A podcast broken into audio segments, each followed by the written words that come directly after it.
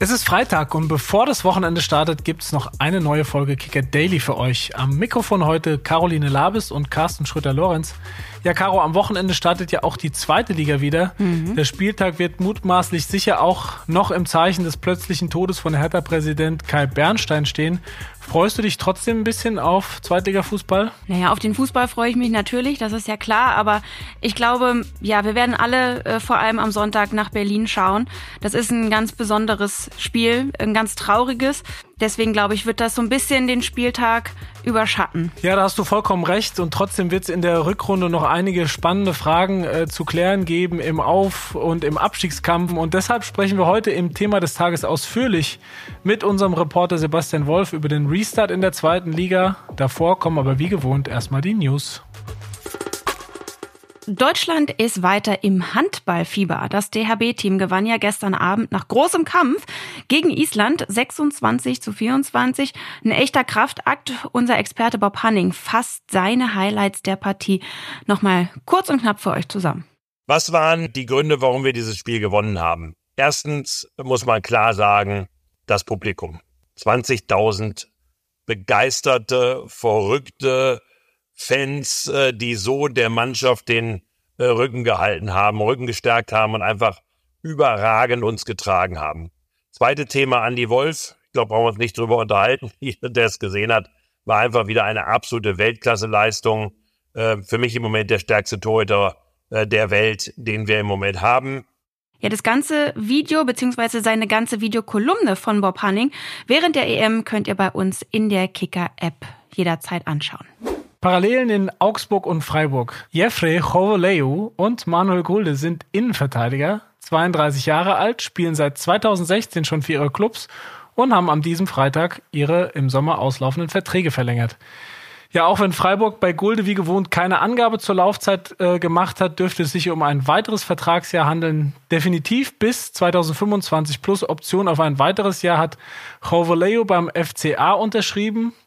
Letzten Sommer sah das noch ganz anders aus. Da hatte Ex-Sportchef Stefan Reuter gesagt, dass man mit dem Niederländer, der lange Kapitän war, nicht verlängern werde. Ja, so schnell kann es gehen. Revanche geglückt. Atletico Madrid hat gestern Abend den Stadtrivalen Real aus der Copa del Rey geworfen. Im Achtelfinale gewann das Team von Diego Simeone mit 4 zu 2 nach Verlängerung. Griezmann und Riquelme erzielten die siegbringenden Tore in der Extrazeit. Und ja, erst vor acht Tagen hatte es das Derby Madrileno im Halbfinale der Supercoppa gegeben. In Saudi-Arabien äh, hatten noch die Königlichen um Coach Carlo Ancelotti mit 5 zu 3 nach Verlängerung gewonnen und sich dann mit einem ja, beeindruckenden 4 zu 1 im Finale gegen Barca den Titel geholt. Jetzt allerdings sind sie raus aus dem Pokal.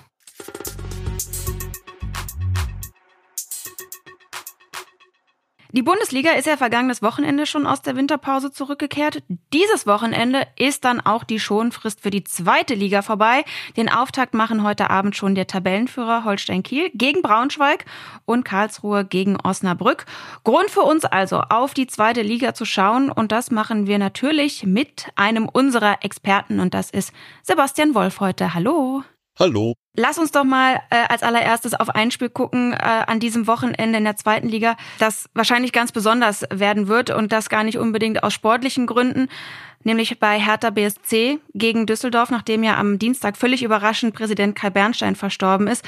Sebastian, was erwartest du für ein Spiel am Sonntag in Berlin, aber was erwartest du auch für eine Atmosphäre, für eine, für eine Stimmung? Naja, dass das Spiel unter dem Vorzeichen Kai Bernstein stehen wird, liegt auf der Hand. Ich finde, unser, unser Hertha-Reporter Steffen Rohr hat sehr schön beschrieben, dass Kai Bernstein halt was hinterlassen hat und dem Verein ein Stück Seele zurückgegeben hat. Und ähm, ich denke mal, wenn man, wenn man sieht, was in Berlin jetzt in den letzten Tagen los war, die Postings, die aus der Mannschaft kamen, die, die, die Fans, die ihr, ihr Beileid äh, kundgetan haben am Stadion, dann wird das sicherlich ein Spiel, was unter diesem Eindruck stehen wird und auch unter, ja, sicherlich unter besonderen Vorzeichen stehen wird, unter traurigen Vorzeichen.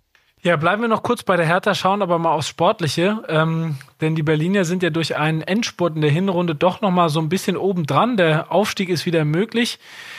Wie schätzt du das ein? Hertha hat sich eindeutig stabilisiert. Ähm, ich denke aber, und das hat ja auch gerade dieses Hinrundenende gezeigt, vieles steht und fällt bei Hertha mit Fabian Reese. Er hat äh, den Unterschied ausgemacht zwischen einer normalen, stabilisierten Zweitligamannschaft und zwischen dann zwischenzeitlich auch einer Top-Mannschaft. Fabian Reese hat jetzt ähm, die Vorbereitung verpasst. ist noch nicht wieder äh, voll dabei. Ähm, wie schnell und wie, wie gut er aus dieser, aus dieser äh, Krankheitspause kommt, das wird, glaube ich, ganz entscheidend sein für Hertha BSC. Knüpft er schnell an die Topform an, dann ist Hertha für mich ein Kandidat, der sicherlich noch ins Aufstiegsrennen eingreifen wird. Ja, aber dann lass uns doch direkt mal nach ganz oben an die Tabellenspitze schauen. Drei Nordclubs stehen da immer noch. Ähm, werden die drei das bis zum Saisonende jetzt auch halten können? Was glaubst du? Also ob die drei jetzt genau diese Reihenfolge halten, das vermag ich nicht zu sagen. Ich glaube auf jeden Fall, dass die drei aber äh, auch ganz bis zum Schluss auf jeden Fall zu den Teams gehören werden, die, ähm, die um den Aufstieg mitspielen werden. Holstein Kiel ist sicherlich eine, eine sehr spannende Konstellation. Die haben ähm, waren vor der Saison die große Wundertüte, ein wahnsinnig großer Umbruch, äh, langjährige Eckpfeiler verloren und trotzdem haben sie es geschafft, nach diesem Umbruch sehr, sehr schnell sich zu finden und ähm, haben jetzt aber natürlich in der Vorbereitung richtig Probleme. Sie haben äh, Benedikt Pichler verletzt, sie haben Fiete Arp verletzt, der Kapitän ähm, fehlt auch. Das ist viel und der Kader von Holstein ist sicherlich nicht so breit wie der der anderen Aufstiegsanwärter. Ja, Pauli ähm, ist mit diesem erfolgreichen jungen Trainer Fabian Hürzler ja eine sehr spannende Geschichte. Zum Ende der Hinrunde ist ihnen so ein bisschen die Puste ausgegangen, zumindest ergebnismäßig mit drei Unentschieden. Könnte sich dieser Trend verfestigen oder meinst du, die kriegen nach der Winterpause jetzt auch wieder die Kurve hin zu mehr Konstanz und äh, wieder Siegen? Also die Puste ausgegangen ist sicherlich auf sehr hohem Niveau. Es waren, es waren drei Unentschieden. Ähm, die sie absolut dominant gestaltet haben. Aber, und da äh, gebe ich dir total recht, das war schon ein Fingerzeig und überraschend, weil diese Spiele, alle drei, wie sie unentschieden geendet sind, hätten zur Halbzeit wirklich 4-5-0 stehen müssen und klar entschieden sein müssen. Und St. Pauli hat es eigentlich im gesamten Kalenderjahr 2023 ausgezeichnet, dass sie ähm, eine ne sehr klare Konsequenz in ihrem ganzen spielten. Das heißt, selbst Spiele, die sie dann nicht auf 2 oder 3-0 gestellt haben, haben sie souverän zu Ende gespielt. Dass ihnen das am Ende ähm, verloren gegangen ist und auch jetzt im ersten Testspiel des neuen Jahres gegen Osnabrück bei einer 1-3 Niederlage ähm, sich eigentlich so wiederholt hat, sollte zumindest ein Warnhinweis sein. Es gibt natürlich auf St. Pauli auch ein paar Themen, äh, die noch so drum herum schwirren. Jackson Irvine ist beim Asia Cup, äh, sein Stellvertreter Conor Metcalf ist gleich mit. Ähm, das ist ein, ein Ding, das sehr schwer ins Gewicht fallen kann, weil Jackson Irvine mehr als ein normaler Spieler in diesem Konstrukt ist. Und die Trainerthematik, du hast Fabian Hützler gerade angesprochen, der Vertrag läuft aus, er hat sich immer noch nicht bekannt. Ähm, St. Pauli hatte vor zwei Jahren, als sie, als sie sogar Wintermeister geworden sind, eine ähnliche Thematik. Da sind sogar zwölf Verträge ausgelaufen und das hat sich dann in, in, ins Frühjahr reingezogen und genau in diesen finalen Aufstiegskampf. Man kann natürlich nie sagen, war das entscheidend, waren andere Dinge entscheidend, aber auf jeden Fall sind es ja, wie wir wissen, im Fußball oft Nuancen, die reinspielen und das ausgerechnet der Trainer noch nicht verlängert hat und dann auch gleich Marcel Hartl, der auch mit dranhängt an dieser Entscheidung, auch noch nicht der Topscorer. Das sind natürlich Dinge, ähm, die Unruhe reintragen können. Topspiel ist morgen Abend dann aber HSV gegen Schalke 04 und da äh, sind wir mit Schalke auch direkt äh, bei einem der Sorgenkinder der zweiten Liga. Ne? Die Hinrunde war ja, muss man ganz ehrlich sagen, eine Katastrophe. Der Aufstieg äh, ist diese Saison nicht mehr drin. Nichtsdestotrotz, äh, was kann Schalke in der Rückrunde jetzt vielleicht noch retten, nennen wir es jetzt mal? Oder glaubst du, dass sie weiter nur gegen den Abstieg kämpfen werden? Ja, Caro, ich denke, dass, dass sie dir auf Schalke widersprechen werden mit dem äh, mit der Aussage, die Saison ist gelaufen. Ähm, natürlich propagiert das keiner so nach außen, aber ich denke, so insgeheim schielen die natürlich trotzdem noch darauf, dass was möglich ist, obwohl es angesichts von von elf Punkten äh, Rückstand sicherlich schwierig ist, weil die drei da oben oder auch die fünf, sechs da oben ja durchaus auch eine ho hohe Qualität hatten. Klar Schalke müsste richtig, richtig punkten und die da oben müssten, müssten drei, vier Vereine richtig was liegen lassen. Sicherlich ist das jetzt am, am, am Samstag im ersten Spiel im neuen Jahr schon gleichzeitig die letzte Chance, äh, auf den HSV zu verkürzen, ein Zeichen zu setzen. Und ähm, aber auch Schalke hat sich stabilisiert ähm, gegen Hinrundenende. Und klar, wenn, wenn morgen kein Sieg gelingt, dann ähm, ist deine These, dass die Saison gelaufen ist, wahrscheinlich äh, äh, in Stein gemeißelt. Aber ähm, ich denke, beim Abstieg zu tun werden sie auch nichts haben.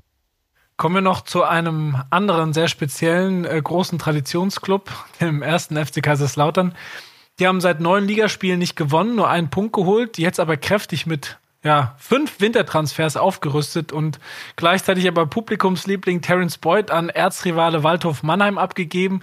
Das sind einige Zutaten für das in der Pfalz so oft gesehene Chaos. Oder was erwartest du unter dem noch neuen Trainer äh, Gramozis, ähm, ja, der zwar mit dem äh, Sieg im Pokal und dem Einzug ins Pokalviertelfinale gestartet ist, dann aber zweimal verloren hat. Also wenn wir im Sommer von Holstein Kiel von der Wundertüte gesprochen haben, dann ist das jetzt sicherlich auch auf den FCK äh, zu münzen. Ähm, qualitativ hat sich der FCK sicherlich verstärkt. Aber äh, du hast es gerade angesprochen, Terence Boyd, und das war ja nur einer von den Aufstiegshelden. Da war ja eigentlich nach, nach Jahren der Turbulenzen aus der Ferne betrachtet wieder was zusammengewachsen. Eine Mannschaft, die so ein bisschen so einen Geist entwickelt hat, die auch gut zu dieser ganzen Atmosphäre rund um den Betzenberg passte. Ähm, sowas in der Winterpause zu sprengen beziehungsweise neu aufzubauen, birgt natürlich Risiken, weil wenig Zeit ist. Äh, du hast gesagt, ein neuer Trainer, fünf neue Spieler, paar Leute weg. Das ist viel und da kann sicherlich auch viel passieren, obwohl die Mannschaft natürlich qualitativ besser geworden ist. Steigen die ab? Ich denke nicht. Ich denke, die drei Mannschaften, ähm, die augenblicklich hinten stehen mit Hansa Rostock, Braunschweig und Osnabrück, werden auch diejenigen sein, die am Ende die letzten drei Plätze belegen. Basti, vielen Dank für deine Zeit. Gute Fahrt noch nach Kiel heute Abend. Ähm, Wenn es manche hören, bist du vielleicht schon im Stadion oder das Spiel ist rum. Viel Spaß und bis zum nächsten Mal. Danke. Sehr gerne. Ciao. Tschüss.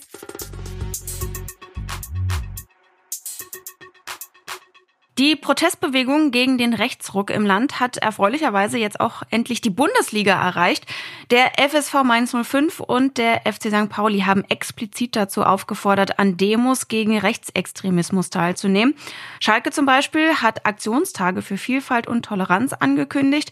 Leipzigs Trainer Marco Rose hat sich auch ganz klar gegen rechts positioniert. Und ja auch Christian Streich, ne, Carsten, du warst gestern dabei in der Freiburger Pressekonferenz. Ja, genau, Caro. Ich meine, Christian Streich ist ja schon seit Jahren immer wieder dabei, sich kritisch zu gesellschaftspolitischen Themen zu äußern und durch sein Geschichtsstudium hat er ja auch fundiertes Wissen, gerade was die NS-Zeit betrifft. Äh, schlimm genug, dass das jetzt so aktuell ist. Er hat am Mittwoch mit anderen SClern an der Freiburger Demo gegen rechts teilgenommen und in der PK am Donnerstag dann ein flammendes Plädoyer gehalten. Hören wir doch einfach mal rein.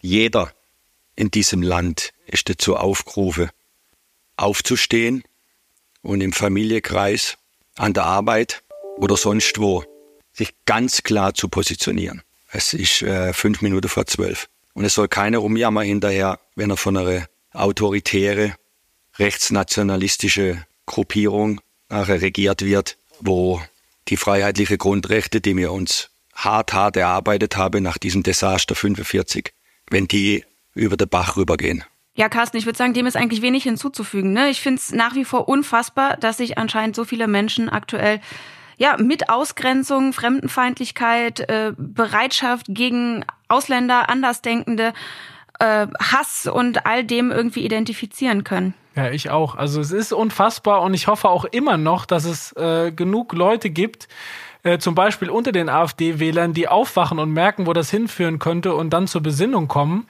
Ja, jedenfalls ist es jetzt äh, absolut wirklich Zeit, sich klar dagegen zu positionieren. Genau, wenn ihr das auch so seht, dann könnt ihr das am Wochenende natürlich in eurer Nähe machen. Es sind für Samstag und Sonntag ganz viele Demos angekündigt. Und wenn ihr nicht auf eine Demo gehen wollt, es gibt ganz viele Möglichkeiten, sich immer gegen Hass und Hetze einzusetzen. So sieht's aus und äh, ja, so wichtig und ernst dieses Thema ist, wünsche euch trotzdem viel Spaß beim Fußball und sagen ciao. Die nächste Folge Kicker Daily gibt's dann am Montag. Genau, bis dann. Tschüss.